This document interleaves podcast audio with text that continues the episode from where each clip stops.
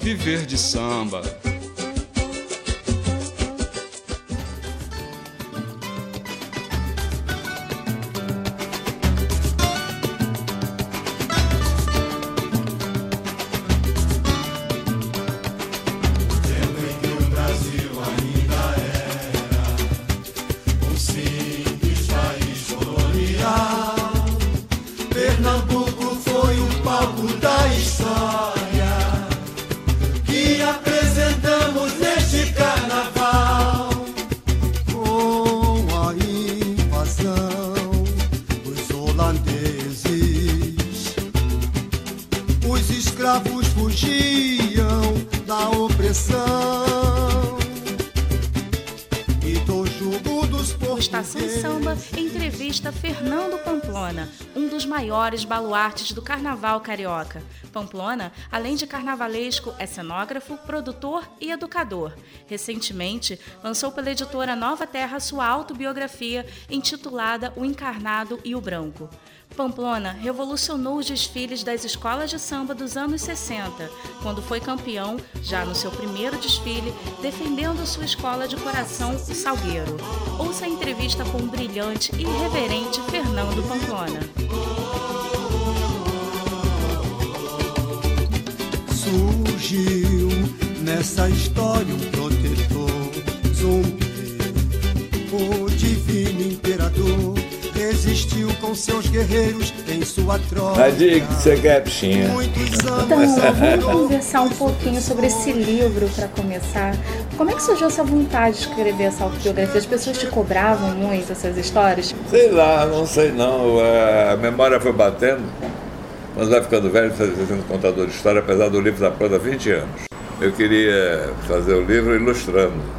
Fiz duas ou três ilustrações, a preguiça bateu, não fiz mais. Até que o Fabinho doido resolveu desenterrar o livro e botar ele para frente. Falo em autobiografia, não tem nada de autobiografia, não, tem memórias.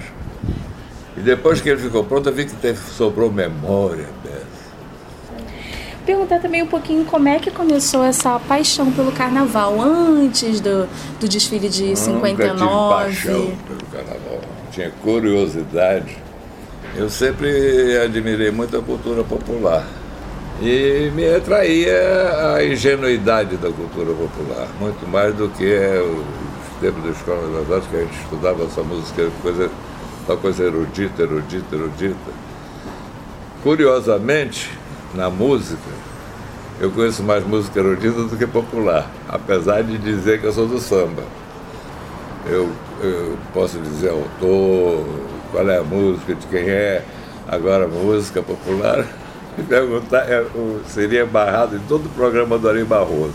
Mas a, eu trabalhava no Teatro Municipal, fui lá por curiosidade, Augusto Rodrigues, para poder desenhar croquis de bailarino.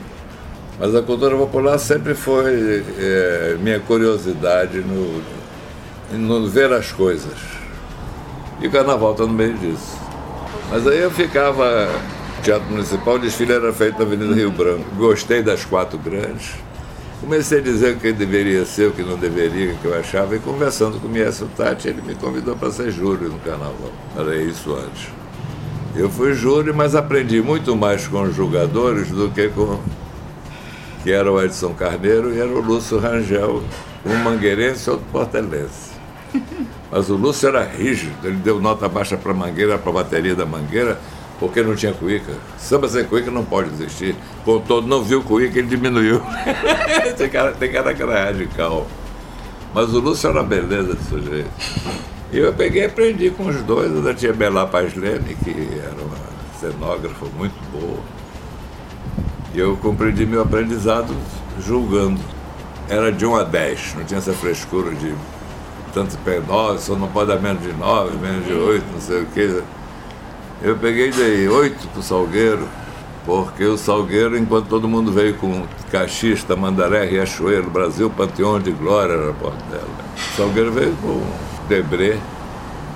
No meio daqueles generais, uma escola tem coragem de fazer um artista, Debré, obra de vulto, de cantos mil, legou Debré, ah, Brasil, Pitoco, genial, de, de Jalma Sabiá. Eu peguei de maior nota. Oito. Dei seis para Portela. Mangueira, é, de cinco para baixo.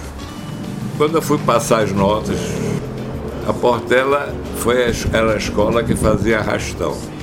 Eu queria dizer que quando a Portela passava, a arquibancada de C ia atrás da Portela. Chamava isso de arrastão.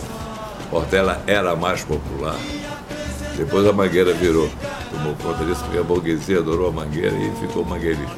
A Portela foi tão forte que eu peguei e aumentei um ponto para a Portela. Dei 6, dei 7. A Portela ganhou por um ponto. Aquele ponto. Aí, o Salgueiro era novo, só tinha 3 e 4 anos. Aí o diretor, o presidente da Portela me procurou depois do carnaval. Eu tive a coragem de dar maior nota para o Portela, para o Salgueiro. O Salgueiro, então, até então, atrás das outras três maiores. Aí eu expliquei.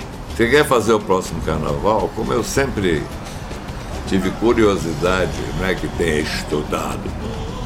Sobre a cultura negra, eu tinha um amigo Solano Trindade, que fez aquela Ubu em São Paulo, e em Caxias eu fui à casa do Solano Trindade, ele cultuava o santo, essas besteiras todas, e ajudei o Abedia Nascimento a fazer o Teatro Experimental do Negro. Ajudei não, vendia ingresso a 5 reais para ajudar o Teatro Experimental. Fotografei, era fotógrafo antigamente, fotografei o Teatro Experimental do Negro. Aí eu disse, eu faço com condição, que faz fazer o zambi.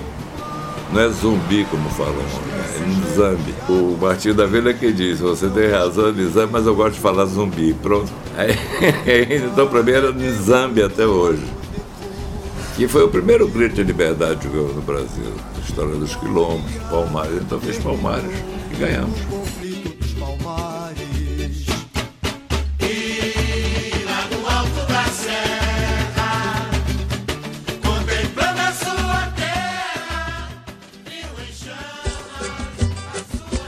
Viver de samba